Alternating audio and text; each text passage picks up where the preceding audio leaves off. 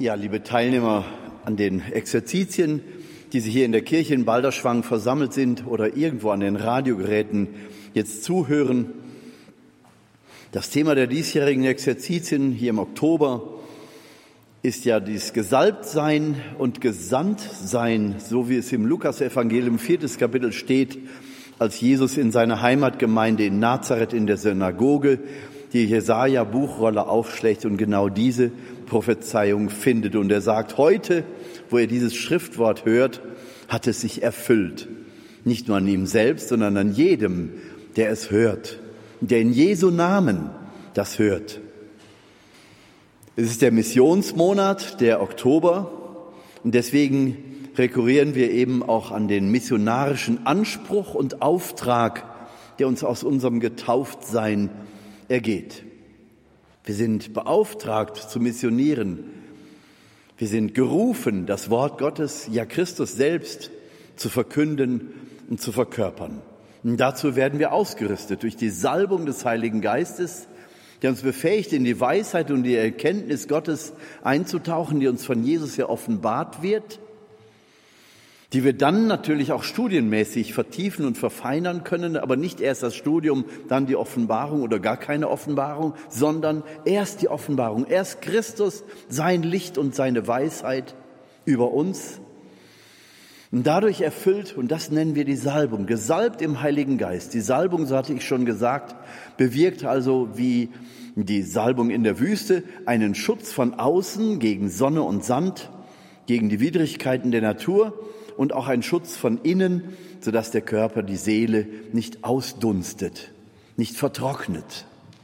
Also dieser Missionsauftrag, der an uns ergeht, und da sind wir nicht in einer Missionsschule und lernen ein Thema, sondern wir müssen Christus verinnerlichen. Denn wir stehen in persona Christi, nicht nur wir, wir Priester, sondern jeder Getaufte steht an Christi statt, so wie Paulus das nennt. Wir stehen an seiner Stelle und verkündigen. Wir verkündigen nicht nur in Christi Namen, sondern wir, wir verkünden mit Christus in uns. Er ist Teil dieser Botschaft und wir selbst sind Teil dieser Botschaft. Wir bleiben nicht außen vor als Verkündiger, als Missionare, als Evangelisten, sondern wir verkündigen das, was in uns lebt, was in uns lebendig ist. Authentisches Christentum. Das heißt, wir geben uns da hinein mit Leib und Seele, mit unserer ganzen Person. Wir stehen ein mit unserer ganzen Person für das, was wir verkünden. Nicht ein Inhalt, den ich darbiete und dann lebe ich auf ganz andere Weise, sondern Leben, Glauben, Verkündigung, alles muss ineinander greifen. Das heißt, auch unser Leben muss Verkündigung sein und unsere Verkündigung muss lebendig sein.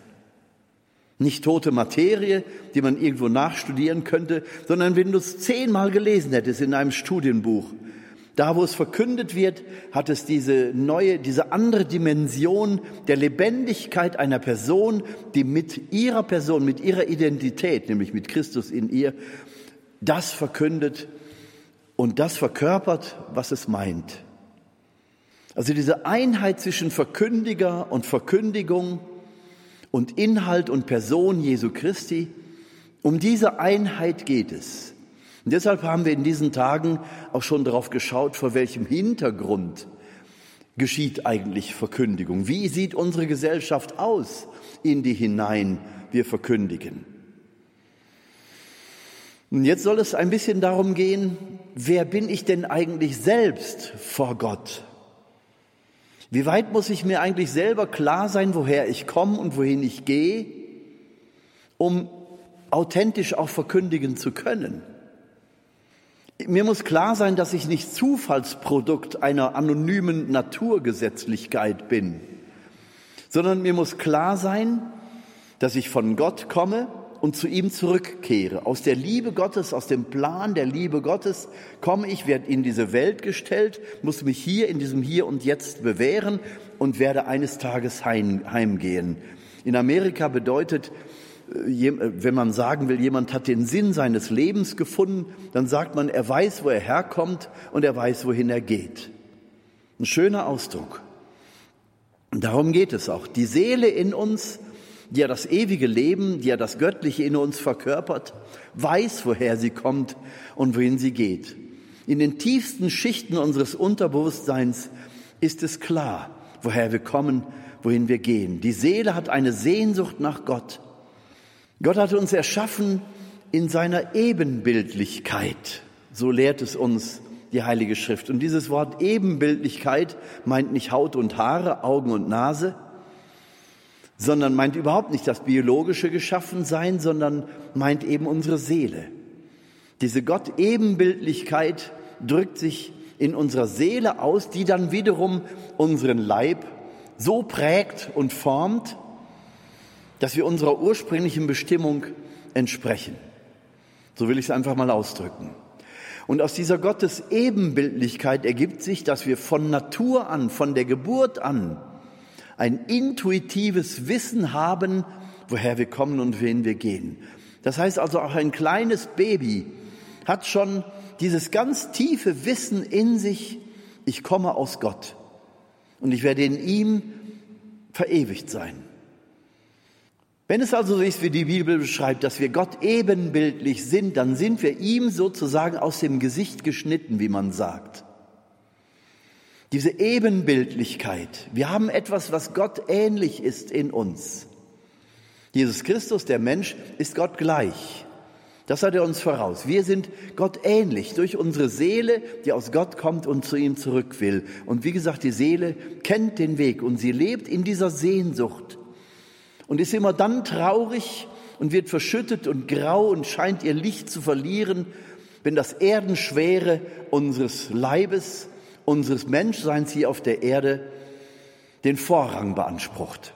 Wenn wir also als Materialisten leben, wenn wir im Hier und Jetzt uns begnügen, wenn wir mit rein irdischer Vernunft unser Leben betrachten, dann sitzt die Seele wie verkümmert in der Ecke und ist traurig.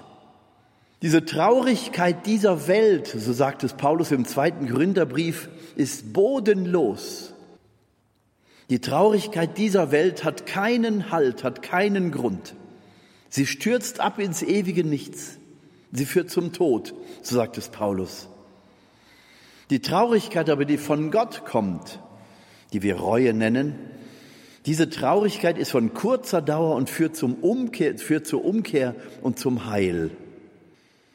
Also es darf eine Traurigkeit geben in unserem Leben, auch in unserer Seele, die eben darüber besteht, dass wir es mit unserem leiblichen, irdischen Leben nicht schaffen, wirklich in dieser Gott, Liebe Gottes zu bleiben, sondern dass wir immer wieder Ausflüchte suchen, uns immer wieder mit dem Hier und Jetzt begnügen wollen, dass unser Leib viel zu erdenschwer wird.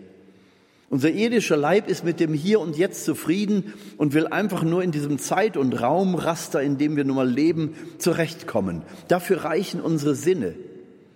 Aber selbst unsere Sinne reichen über das Hier und Jetzt hinaus. Unsere Augen können zum Beispiel kein ultraviolettes oder infrarotes Licht sehen. Das können wir mit unserem Geist, mit unserer Vernunft darstellen, die Schwingungen, die da unterschiedlich sind. Wir können die Wirkung von Infrarot und Ultraviolett auch erkennen an unserem Leib, wenn wir braun werden, wenn, wenn Wärme in den Körper dringt und heilsam sich auswirkt. Das können wir alles berechnen und ermessen, aber wir spüren, unser irdisches Sensorium reicht eigentlich nicht dafür aus, schon allein das Geschaffene vollkommen zu erkennen. Auch im Gehörbereich gibt es Frequenzen, die wir nicht wahrnehmen können. Das heißt also, unsere Sinne sind so ausgerichtet, dass wir mit dem Hier und Jetzt zurechtkommen, so wie wir es hier brauchen. Aber das, was wir hier brauchen an Hören, an Sehen, an unseren Sinnen, an Emotionen, auch unser irdischer Geist, ist überhaupt nicht in der Lage, den ewigen Geist Gottes auch nur ansatzweise zu verstehen. Wir können erahnen, können Rückschlüsse machen durch die Intelligenz, mit der alles geschaffen ist, dass da ein Gott sein muss. Aber dann landen wir bei der Gnosis so wo, ich ja auch gestern schon drüber gesprochen habe. Dann landen wir aber einem Gottesbild, das aber nicht das ist, was Jesus Christus uns vermittelt, dass, dass Gott ein liebender Vater ist. Das wissen wir durch Jesus. Und wir sind die einzige Religion, das Christentum ist die einzige Religion, die Gott in dieser Weise als liebenden Vater, als Papa bezeichnet. eine Herzensbeziehung, eine Liebesbeziehung, die wir zu ihm aufbauen können. In dem Wissen, dass Gott reine Liebe ist und reines Licht. Und wir, die wir von Gott aus Liebe als Krone der Schöpfung erschaffen sind. Wir haben also auch eben diese Möglichkeit, in unserer Liebesfähigkeit und Sehnsucht dem entgegenzuwachsen, aus dem wir hervorgekommen sind. Natürlich immer irdisch begrenzt. Wir schaffen es nie zur Vollkommenheit, aber im Ansatz, in der Sehnsucht erkennen wir diese Liebe, die aus Gott kommt, nachdem uns Jesus Gott als diesen liebenden Vater dargestellt hat. Jesus in seiner Göttlichkeit schenkt uns also die Weisheit und die Erkenntnis, Gott zu erkennen. Philippus fragt einmal, Herr, zeige uns den Vater. Und Jesus sagt ganz enttäuscht, aber Philippus, Philippus war ja der Philosoph, er war ja der Schriftgelehrte unter den Aposteln. Er sagt ihm, aber Philippus, wie kannst du mich denn als Philosoph und als menschlich Gelehrter, wie kannst du mich denn fragen, zeig uns den Vater? Du weißt doch, dass das überhaupt nicht geht, dass du mit deinem menschlichen Sensorium nicht ausgerüstet bist, um den Vater zu erkennen. Deswegen hat der Vater mich doch geschickt. Ich sage das ein bisschen ausführlich, als es im Johannesevangelium steht. Also wer auf mich schaut, sagt Jesus, der sieht den Vater. Also Philippus, schau auf mich. In meiner menschgewordenen Gottheit erkläre ich euch alles, was ihr über Gott wissen könnt und wissen müsst. Also auf Jesus hin und durch ihn ist alles erschaffen, so lesen wir im Kolosserbrief im ersten Kapitel. Durch ihn und auf ihn hin ist alles geschaffen. Christus ist das Nonplusultra, ist das Maß der Dinge. Nicht der Mensch ist das Maß der Dinge, das ist der Irrtum unserer heutigen Zeit, sondern Jesus Christus ist Maß und Vollkommenheit. Unsere Orientierung, durch die wir zum Vater finden, die sichere Tür, durch die wir zum Vater finden. Zurück zum Gedanken der Gott-Ebenbildlichkeit. Also Jesus Christus in seinem menschgewordenen Gottsein führt uns hin zu dieser Erkenntnis, was im Buch Genesis bereits beschrieben ist, dass wir eben Gott ähnlich sind, dass wir ihm aus dem Gesicht geschnitten sind, dass wir Gott ebenbildlich sind. In unserer Seele, die unseren Leib durchdringt und ihm hilft, in dieses Format hineinzuwachsen, das der Vater für uns gedacht hat. Das eben nicht mehr erdenschwer ist, sondern ein Leben, das mit der Seele zusammen nach dem strebt, woher wir kommen, um die Fülle der irdischen Möglichkeiten auf diese Weise zu erreichen. Wenn wir dem Konzept Gottes über unser Leben entsprechen, dann ist das die größte Möglichkeit unserer Verwirklichung. Und das ist das, was ich als Freiheit bezeichnen würde. Die größtmögliche Freiheit besteht darin, dem entgegenzuwachsen, zu dem ich geschaffen bin. Wenn eine Palme in kaltem Klima steht, dann wird sie im kalten Winter verkümmern. Wenn man Glück hat, kann man sie überwintern, aber sie wird niemals die Fülle erreichen, wie sie die dort erreicht, wo sie zu Hause ist, nämlich im Wüstenklima. Denn Apfelbaum, der kann eben nur hier zu seiner Fülle, zu seiner Bestimmung kommen. Wenn du den in die Wüste pflanzt, übersteht er keinen Sommer. Wenn wir, die wir aus Gott kommen, uns im Weltlichen verlieren, dann überstehen wir das nicht, weil wir an unserer Bestimmung vorbeileben, verstehen Sie? Wir leben an unserer Bestimmung vorbei, wenn wir uns nur auf das Irdische konzentrieren. Das heißt nicht, sei weltfremd, lass das Irdische sein, sondern nimm die Verantwortung wahr, aber soweit sie dir gegeben ist, und überlass den Rest wirklich im Vertrauen auf die Vorsehung Gottes. Vertraue auf Gottes Segen und versuche wirklich im Geistlichen dem entgegenzuwachsen, woher du kommst, um die Fülle dessen zu erreichen, wozu, wozu du als Mensch möglich bist. Nicht das intensivste Studium, nicht mal das allgemeine Studium, das allgemeine Wissen, wenn du das alles hättest, so sagt Paulus, hättest aber die Liebe nicht, dann wärst du nichts. Wir müssen also dem entgegenstreben, woher wir gekommen sind. Also aus der Liebe Gottes müssen wir in diese Liebe hineinwachsen und diese Liebe muss man dann natürlich an uns auch erkennen können. Die Liebe als äußerstes Maß, nicht das Urteil, nicht das Wissen, nicht die Klugheit, sondern die Weisheit, die aus Gott kommt, die uns dahin führt, so zu werden, dem entgegenzustreben, woher wir kommen. So wie die Sonnenblume sich immer dem Stand der Sonne angleicht. Im Lauf eines Tages dreht die Sonnenblume sich um 180 Grad, weil sie dem entsprechen will, von dem sie genährt wird. Die Sonnenblume heißt deswegen Sonnenblume. Sie sieht nicht nur so aus mit ihren Strahlen, die ja Blätter sind, sondern sie verinnerlicht diese Sonne und verkörpert sie geradezu dadurch, dass sie sich ganz zu ihr ausrichtet, wie eine Antenne sich dem Sender im All irgendwo entgegenstreckt. So soll unsere Seele sich dem entgegenstrecken, von dem sie kommt und woraus sie lebt. Und das wird auch unserer leiblichen Bestimmung helfen, das Format zu erreichen, das wir nur in Gott erreichen können, denn von ihm kommen wir, zu ihm streben wir.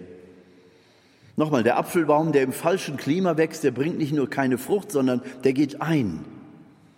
Und wir Menschen gehen ein, wenn wir nicht unserer Bestimmung von Gott her entsprechen. Wir werden in unserer Gier uns, uns überfressen und überfuttern. Wir werden die Erde ausbeuten bis zum letzten Tropfen Reserve, Öle und Gase und was da alles dann möglich ist. Und wenn das Zeugs nicht mehr da ist, wir sehen, dass die ganze Welt dann plötzlich in eine Krise gerät. Preise steigen, Firmen machen pleite, Menschen äh, bangen um ihren Arbeitsplatz, kalte Füße im Winter und nicht nur das. Und man weiß nicht mehr, wie man die Rechnungen bezahlen soll. Alle Nachrichten sind im Moment voll von Privatinsolvenzen, von der Pleite, von der Insolvenz auch kleiner und mittlerer Firmen. Da steht uns auch einiges ins Haus. Wenn wir uns also nur auf das fokussieren, was die Erde hervorbringt, sind wir irgendwann am Ende.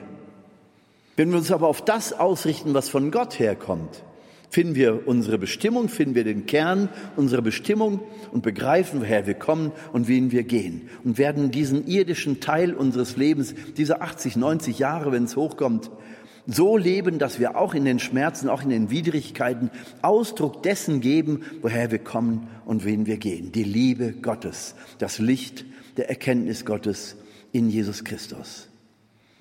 Das meint eben diese Ebenbildlichkeit. Und wenn wir der gerecht werden, wenn wir dieser Seele, die uns im Kleinkindalter schon eine Offenheit für Gott ähm, zeigt, wenn wir dem folgen, dann werden wir in unserem Leben dieses Maß der Dinge erreichen. Dann werden wir zu dem Format heranwachsen, zu, von, zu dem wir von Gott gedacht sind.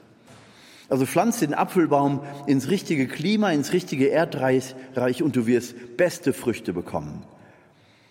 Das Optimum an Leistung, was in einem, Leistung in Anführungszeichen, was in einem Baum steckt, wirst du rausholen, wenn er an der richtigen Stelle steht. Und wenn wir im richtigen Erdreich, nämlich in Gott verwurzelt sind, werden wir die entsprechenden Früchte bringen, ohne dass wir Presswehen hervorbringen müssten. Das wird eine geistige Geburt sein, die einfach das hervorbringt, woraus und wozu sie erschaffen ist. Eine Existenz in Gott, die Welt wirft uns vor, dass das eine kümmerliche Existenz sei, weil die Gebote ja nur die Lebensfreude beschneiden. Ja gut, dann lass sie die Lebensfreude beschneiden, aber doch nur, damit der Geist, der von Gott kommt, sich entfalten kann. In der Präfation, in der Fastenzeit lesen wir, im Fasten des Leibes hältst du die Sünde nieder und erhebst du den Geist, ja den Geist, der von Gott kommt, den Geist der Seele. Nicht den Geist der Vernunft und der Studientauglichkeit. Das ähnelt sich, das geht ineinander über. Der Geist Gottes bedient sich auch unserer Intelligenz, um das auszudrücken mit menschlicher Schwachheit, was in einer ganz anderen Dimension und Farbe und Harmonie bei Gott vorhanden ist. Es muss ja irgendeinen Ausdruck bekommen, den wir hier auf der Erde verstehen können. Ebenbildlichkeit. Also diese Ebenbildlichkeit, aus der wir heraus geschaffen sind, zeigt also, dass ein kleines Baby in, seinem, in seiner Geburt bereits die, die tiefe innere Anlage hat, Gott zu verstehen. Erzählen Sie einem kleinen Kind etwas von Gott, von Jesus, Sie werden viel Resonanz finden. Das ist dann keine Frage von, von Logik, sondern Kinder sind von Natur aus offen für die Religion, sind von Natur aus offen für die Frage nach Gott. Ich erinnere mich, als ich mit, äh, mit, mit äh, Kindergartenkindern in der Adventszeit eine Katechese in der Kirche machte, in den geprägten Zeiten, also Advent, Fastenzeit, haben wir die Kinder dann immer in die Kirche geholt und ich habe dann versucht, eine Zeit lang Katechese mit denen zu machen. Und es ging dann um die persönliche Beziehung zu Gott, mit Gott sprechen, zu Gott beten ihm das eigene darzustellen. Denn die Seele kennt Gott schon. Das habe ich versucht, den Kindern zu machen. Sie glauben gar nicht, in was für große Augen ich dabei schaue, wenn man solche Sätze sagt. Deine Seele kennt Gott schon. Und ein Vierjähriges sagt dann auf einmal, ich bete auch immer zu dem Gott mit großen Augen. Und dann kleine Pause. Aber meine Mama sagt, den gibt es gar nicht. Da habe ich gesagt, wie schade. Dann sagt deine Mama, dass es den doch gibt. Deine Seele weiß das. Was anderes konnte ich in dem Moment nicht mehr sagen, aber das stimmt doch. Unsere Seele weiß, dass Gott da ist. Und wenn die von Anfang an genährt wird mit Informationen über Gott, dann wird es ein ganz, ein ganz harmonisches Hineinwachsen in diese Glaubenswirklichkeit geben. Nun sind ja Menschen, wie wir alle wissen, durch Erziehung, durch Kontakte nach außen, durch Schule, durch Arbeit, Freundeskreise immer wieder auch der, in der Gefahr, herausgerissen zu werden aus diesem tiefen Wissen der Seele, dass da Gott ist. Dass sie zuerst in einen praktischen Atheismus verfallen, der gar nicht eine Entscheidung gegen Gott ist, sondern aus der, Pragmatik, aus der Pragmatik des Alltags sich so ergibt, bis hin, dass sie dann tatsächlich irgendwann sagen, ach, lass mich mit dem ganzen Kram in Ruhe. Aber die Seele ist von Anfang an im Grunde für Gott offen und sie weiß, dass sie im Grunde die Regie über den Körper übernehmen müsste. Aber der Körper hat eben auch die Möglichkeit des freien Willens und den lässt uns Gott. Es ist immer das Ringen zwischen Fleisch und Geist in uns. Das ist die, das Vokabular bei Paulus. Der Geist ist der Geist Gottes, der in unserer Seele vorhanden ist und tief verstanden wird und eben das Fleischliche, wozu der menschliche Geist und seine Logik eben auch gehört. Dieses ständige Ringen zwischen Fleisch und Geist. Die Seele will die Regie gerne übernehmen, aber das Fleisch und der menschliche Geist hat einen eigenen Willen, eine eigene Entscheidungskraft und die lässt uns Gott. Er will, dass wir uns Tag für Tag aus uns heraus, aus freiem Willen für ihn entscheiden. Und danach werden wir bemessen. Unsere Entscheidungen, die wir tagtäglich treffen. Ich kann zehnmal sagen, ich bin gläubig, ich bin Christ, meine aber damit, ich bin getauft und Kirchensteuerzahler und lebe aber nicht nach den, nach den Geboten oder nach den, ja, nach den Liebesregeln Gottes, dann lebe ich heillos am Ziel vorbei. Und die Mutter Gottes in Kibeo in Afrika, wo wir jetzt ja im November auch wieder hinfahren werden, auch über den Jahrestag der Erscheinung, ich freue mich schon drauf, die Mutter Gottes dort sagt, die Menschen, die sich in ihrer freien Entscheidung von Gott, von Gott entfernen, die ziehen die Selbstzerstörung selbst hinter sich her. Der Mensch ist also selbst verantwortlich für sein Wohl und Wehe. Und sie sagt ganz deutlich, euer katholisch sein alleine nützt euch nichts. Ihr müsst eine Entscheidung treffen für Christus, täglich neu. Also der Minimalanspruch reicht nicht. Damit ist der Rahmen geschaffen, durch die Taufe ist der Rahmen geschaffen, aber ich muss es verwirklichen Tag für Tag. Ich muss dann arbeiten. Ja, so gesagt, daran arbeiten, dass die Seele wirklich die Möglichkeit bekommt, die Regie zu übernehmen. Denn die Seele kennt den Heimweg, ihr Lieben. Die Seele weiß, wohin sie muss. Intuitiv. Wir haben heute das Fest des heiligen Franziskus.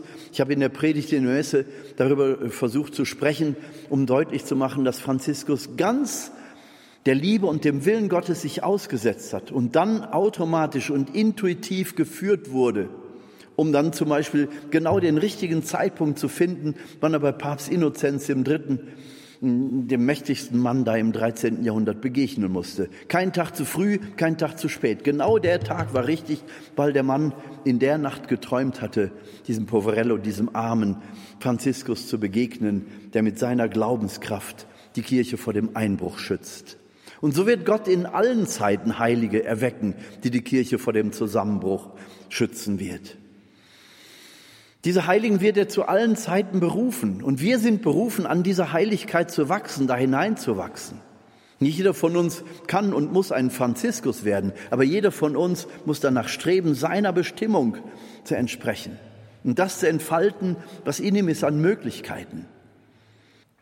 So wie Paulus sagt, der kleine C muss sich zum Auge sagen, ja, ich gehöre nicht zum Körper, ich bin ja, ich stecke ja nur im Schuh, ich bin ja nur ein kleiner C. Aber auch das Gehirn muss nicht sagen, ich bin das Wichtigste von allem, wichtiger als du Daumen zum Beispiel. Sondern Paulus sagt, jedes Glied des Körpers hat seine Funktion und nur wenn alle zusammenspielen, ergibt sich die Harmonie in dem ganzen Leib. Und da braucht keiner Minderwertigkeitskomplexe zu kriegen und keiner braucht Höhenräusche zu kriegen und stolz werden alle zusammen bilden den einen Leib. Eine Kette ist immer so stark wie das schwächste Glied. Also stärke das schwächste Glied, damit die Kette insgesamt stärker wird. So einfach ist das. Haltet zusammen und achtet auf die Schwachen unter euch. Gebt ihnen nie das Gefühl, dass sie schwach sind, sondern stärkt sie, damit sie über sich hinauswachsen können. Gottes Ebenbildlichkeit. Das kleine Baby also hat schon die Intuition in sich und das Wissen in sich, dass da ein Gott ist, von dem es kommt und wohin es gehen wird am Ende. Diese Ebenbildlichkeit ist in Chartres, in der Kathedrale von Chartres, wunderbar dargestellt. Also ich glaube, eine der ältesten Kathedralen, die zumindest da fertig wurden in Frankreich. Berühmt durch dieses Chartres Blau ihrer Fenster, also in die Kirche einzutreten, bedeutet einen mystischen Raum zu betreten mit diesem berühmten Labyrinth im, im Kreuzungspunkt der Schiffe, Langschiff und Querschiff, da wo die sich kreuzen, da ist dieses berühmte Labyrinth, haben Sie vielleicht auch schon mal gesehen, als Karte gibt es das ja auch zu kaufen. Diese Kathedrale von Chartres, 80 Kilometer südwestlich von Paris gelegen, hat die Revolution überstanden und da sind die ganzen Kunstgegenstände und Figuren und Fenster heile geblieben. Anders als bei Notre Dame in Paris. Die ist ziemlich lädiert worden 1789 in der Revolution in Frankreich. Die, die Kathedrale von Chartres ist komplett heile geblieben. Wie andere dann auch, aber ich will jetzt mal auf diese hinweisen. Und zwar gibt es da figürliche Darstellungen im Eingangsportal. Da wird zum Beispiel die Schöpfung dargestellt. Und dann sieht man da eine Darstellung, da sieht man das Gesicht von Gott und wie aus dem Gesicht geschnitten, wie ein Zwillingsbruder, das Gesicht des Menschen. Die sehen völlig gleich aus. Und ich glaube, das ist sogar so dargestellt, dass die Gesichter etwas übereinander greifen und das rechte Auge des einen ist sozusagen das linke Auge des anderen. Also fast deckungsgleich stehen die beiden dann nebeneinander und die Gesichter schauen irgendwie in die Ferne. Und darunter steht dann, Gott erschafft die Vögel und hat dabei den Menschen im Blick. Da habe ich gedacht, wie passt das denn zusammen? Er schafft die Vögel und hat den Menschen dabei im Blick. Der Vogel, muss man wissen, galt im Mittelalter in der Mystik als Bild für die Seele. Der Vogel gilt als freies Tier. Der kann wegfliegen, der kann seinen Feinden entkommen. Die Gedanken sind frei, so wird es in einem Studentenlied im 19. Jahrhundert auch besungen. Kein Jäger kann sie erschießen und kein Diktator kann sie einsperren oder töten. Die Gedanken sind frei. Damit soll gesagt werden, wir haben etwas in uns, das nicht einzusperren ist, das nicht einzugrenzen ist. Unsere Seele ist und bleibt frei. Und wenn wir 20 Jahre in Nordkorea in einem Gefängnis sitzen, weil wir Christen sind, solche Menschen gibt es, die eben nicht verrückt werden, weil sie an Gott glauben, weil sie diese tiefe innere Sehnsucht der Seele einfach an erste Stelle setzen. Die Seele weiß, wohin sie will und wohin sie kommt. Und irgendwann ist diese Plackerei auf dieser Erde zu Ende. Das Leben kann natürlich auch schöne Seiten bieten. Aber die Seele weiß trotzdem, wohin sie will. Sie will sich weder durch Gefängniszellen und Bedrohung noch durch wunderschöne Ereignisse und Wellness und Wohlstand einschränken lassen. Die Seele drängt weiter auf ihrem Weg durch diese Zeit hin in die Herrlichkeit Gottes hinein. Also diese Ebenbildlichkeit Gottes, aus der wir oder zu der und aus der wir geschaffen sind. Gott will sich im Menschen realisieren, heißt das. Gott will sich in seiner Schöpfung realisieren. Dafür hat er den Menschen geschaffen. Er hat gemerkt, dass der Mensch in sich aber nicht die Kraft hat, immer bei diesem Gott zu bleiben, sondern dafür schickt er uns in der Höhe der Zeit eben Jesus Christus, seinen Sohn, den Mensch in der Idealform, wie Gott ihn gedacht hat. Auf ihn und durch ihn ist alles erschaffen. Jesus ist also das Maß der Dinge. Durch ihn erkennen wir Gott umso besser und die Seele hat in Jesus die klare Orientierung, um durch ihn zum Vater zu finden. Dieses wunderschöne Bild des Vogels als Bild für die Seele, für die Freiheit der Seele. Freiheit, aber gleichzeitig orientiert an Gott. Dazu dieses Bild, ich habe das jetzt in den letzten Exerzitien häufiger mal so erwähnt, einige kennen das wieder, aber hier im Radio habe ich es so noch nicht erzählt. Und zwar, wenn man jetzt am Herbsthimmel manchmal wunderschöne Sonnenuntergänge sieht, die ja relativ früh stattfinden, dann sieht man manchmal so am Horizont in diesem wunderschön leuchtenden Himmelsgebilde. Dann so Vogelschwärme, besonders solche, die sich auf den Weg ähm, in die wärmeren Länder im Süden, also in Afrika machen. Bevor die wegfliegen, bilden sie manchmal wunderschöne Formationen. Sie fliegen kreuz und quer und hin und her, rauf und runter, rechts rum, links rum. Und sie ergeben immer ein ganz besonderes Bild. Und man hat nie den Eindruck, dass da eine Führungsfigur dabei ist, sondern wie aus einem Körper, wie aus einem Stück gegossen, bilden sie ein harmonisches Bild, einen harmonischen Körper, einen Schwarm eben am Himmel. Jetzt könnte man sagen, gut, diese Tiere sind intuitiv und instinktiv auf diese Einheit hin gedrillt, sind gedrillt auf dieses Schwarmbilden, um auf diese Weise auch mehr geschützt zu sein. Bei Fischen findet man das ja auch. Es gibt manchmal wunderschöne Filmaufnahmen von solchen Fischschwärmen, die ebenfalls rechts und links um rauf und runter schwimmen und keiner gibt das Kommando. Es ist kein heilloses Durcheinander, obwohl viel Bewegung und Dynamik drin ist. Aber das ist nochmal wieder ein Bild für die Seele und für die Seele individuell, aber auch in Gemeinschaft. Wir sprechen ja davon, dass Kirche ein Leib ist, der Leib Christi hier auf Erden. Und jeder von uns bildet einen, einen Bereich, eine Zelle oder ein Glied an diesem Leib. Und alle an ihrem Platz bewirken, dass der Leib einer ist und Ausdruck der Liebe Jesu wird.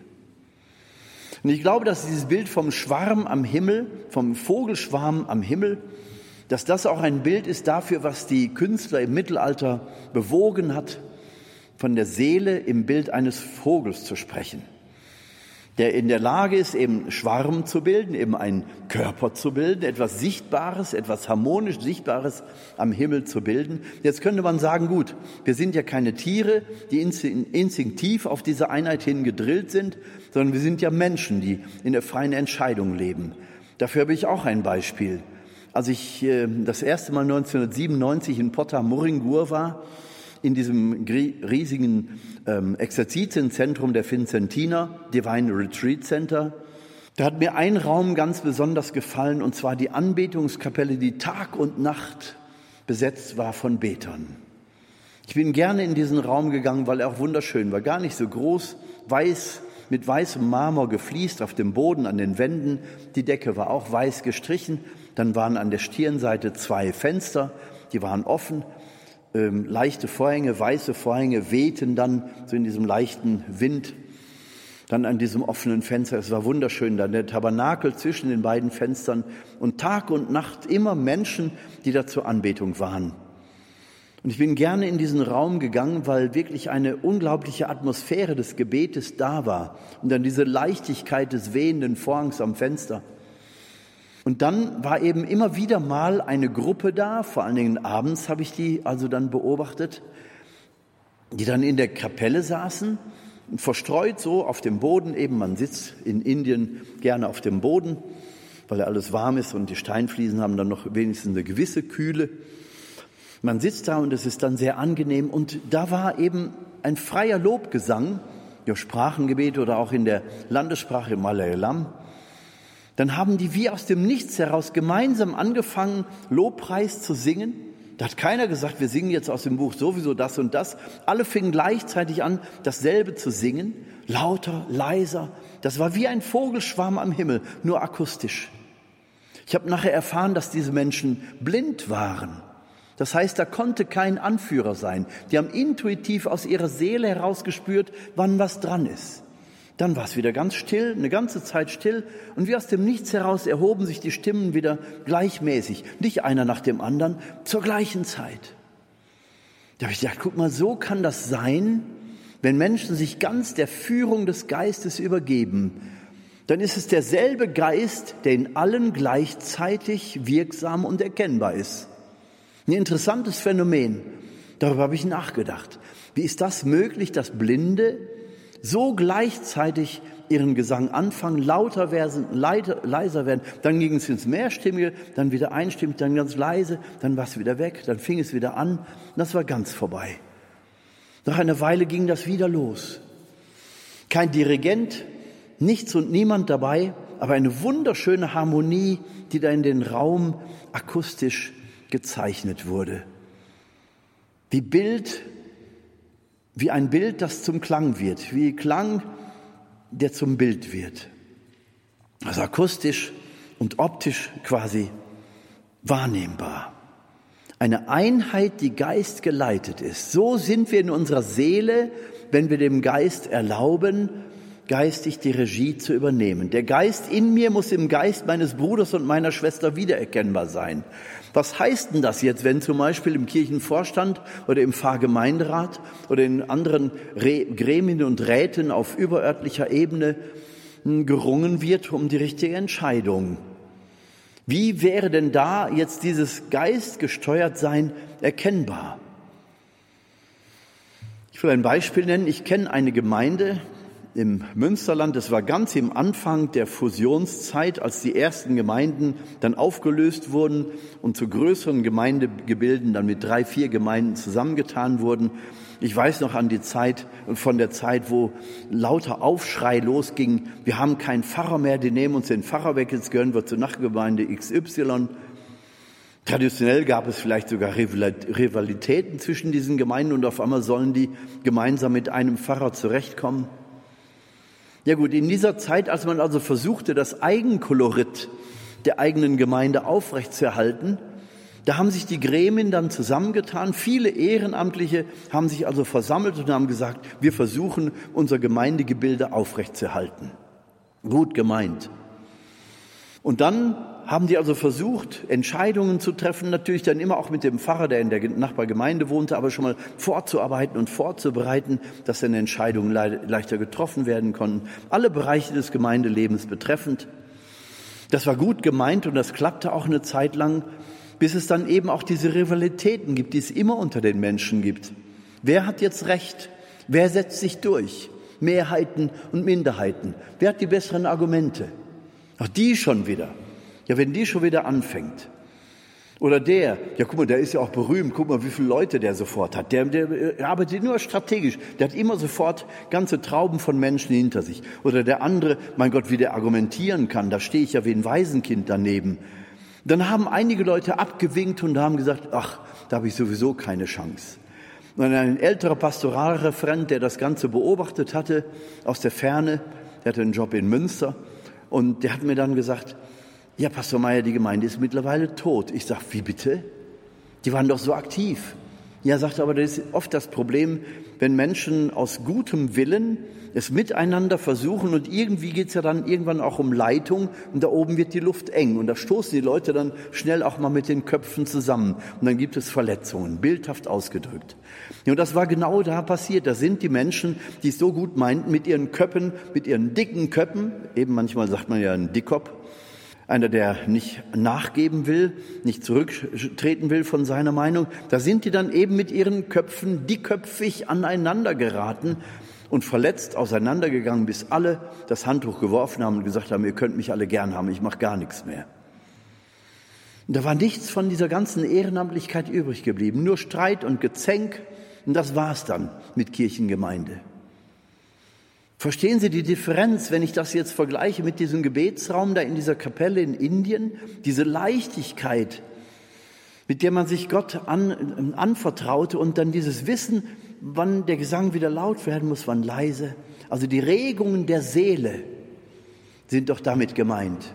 Wenn diese Regung der Seele, die an jedem Menschen vorhanden ist, wenn man sich bemühen würde, das zum Gleichklang zu bringen, bevor man überhaupt irgendwelche Diskussionen führt oder Entscheidungen trifft, ich glaube, dann kämen wir weiter. Dann würden wir mehr verstehen von dem, was es heißt, die Gemeinde ist ein Leib und eine Seele.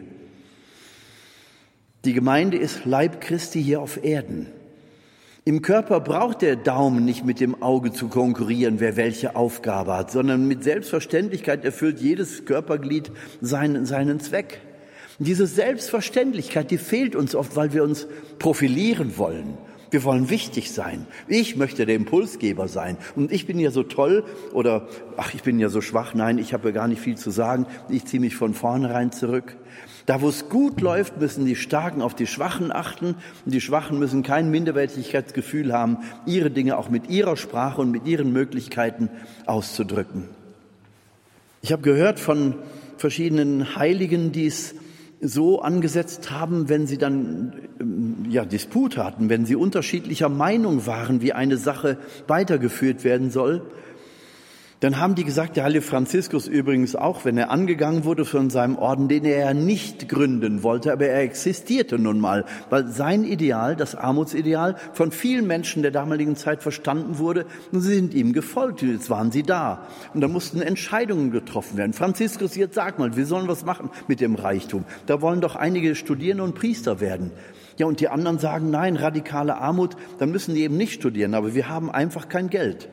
Und Franziskus um Himmels Willen, lieber Gott, gib mir die Möglichkeit, hier wirklich gute Entscheidungen zu treffen. Hat er oft so gesprochen, wir entscheiden heute gar nichts, sondern wir gehen miteinander in die Knie und beten, bis Gott uns erkennen lässt, wie es sein soll.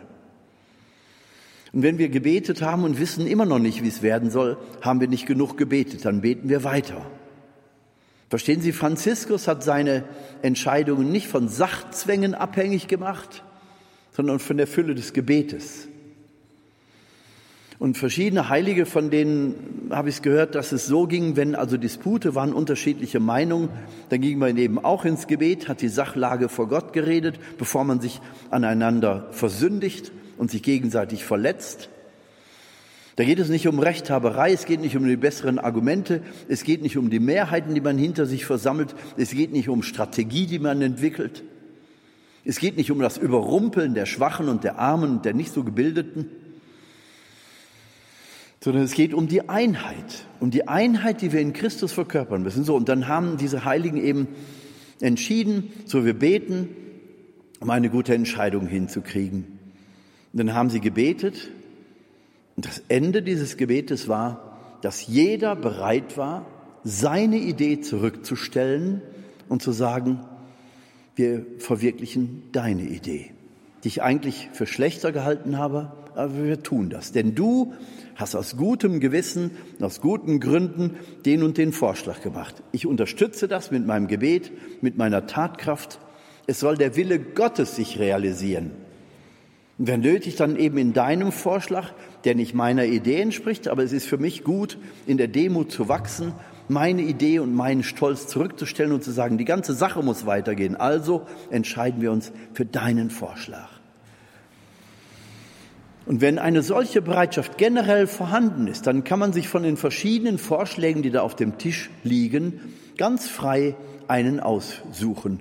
Denn alle waren ja bereit, ihren Vorschlag zur Disposition zu stellen. Stellen Sie sich mal vor, was das im, im konkreten Leben bei Gremien, bei Entscheidungen bewirken würde. Keine Kloppereien mehr, keine Kraftabstimmungen, auch nicht im kirchlichen oder im weltlichen Bereich oder wo auch immer.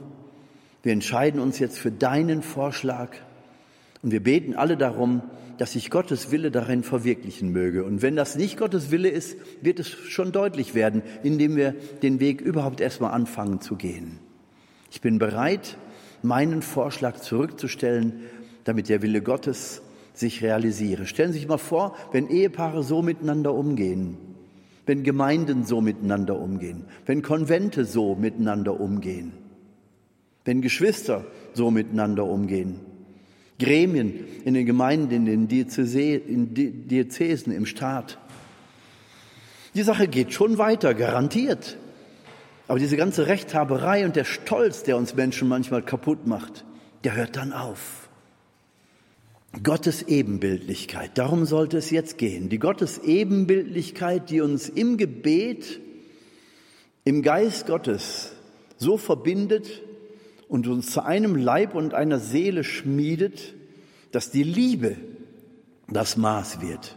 Also die göttliche Kraft in uns und nicht der Stolz und nicht die Rechthaberei und nicht meine Idee. Siehst, habe ich ja gleich gesagt, mein Vorschlag war ja doch der bessere. Hör auf mit dem Quatsch. Es muss uns nicht mehr um uns selber gehen, es muss uns um Gott gehen, in allem, um Gottes Willen. Möge es weitergehen in der Kirche, in der Gesellschaft, in unseren Familien, in unseren Gemeinden, in Priesterkreisen, in Ordensbereichen, in allen Unternehmungen, zu denen wir Menschen fähig sind. Gebe Gott, dass wir dieser Gott-Ebenbildlichkeit immer mehr entsprechen. dass wir bereit sind, dem Geist in uns den Vorrang zu lassen, dem Geist Gottes, der in unserer Seele am ersten adaptiert werden kann. Die Seele als Adapter für das Göttliche in uns, damit es sich auch menschlich, leiblich und im ganz konkreten Alltag durchsetze. Das ist kein Wolkenkuckucksheim, sondern das ist Perspektive, zu der Jesus uns einlädt. Und allemal ist es gut für unsere Demut. Amen.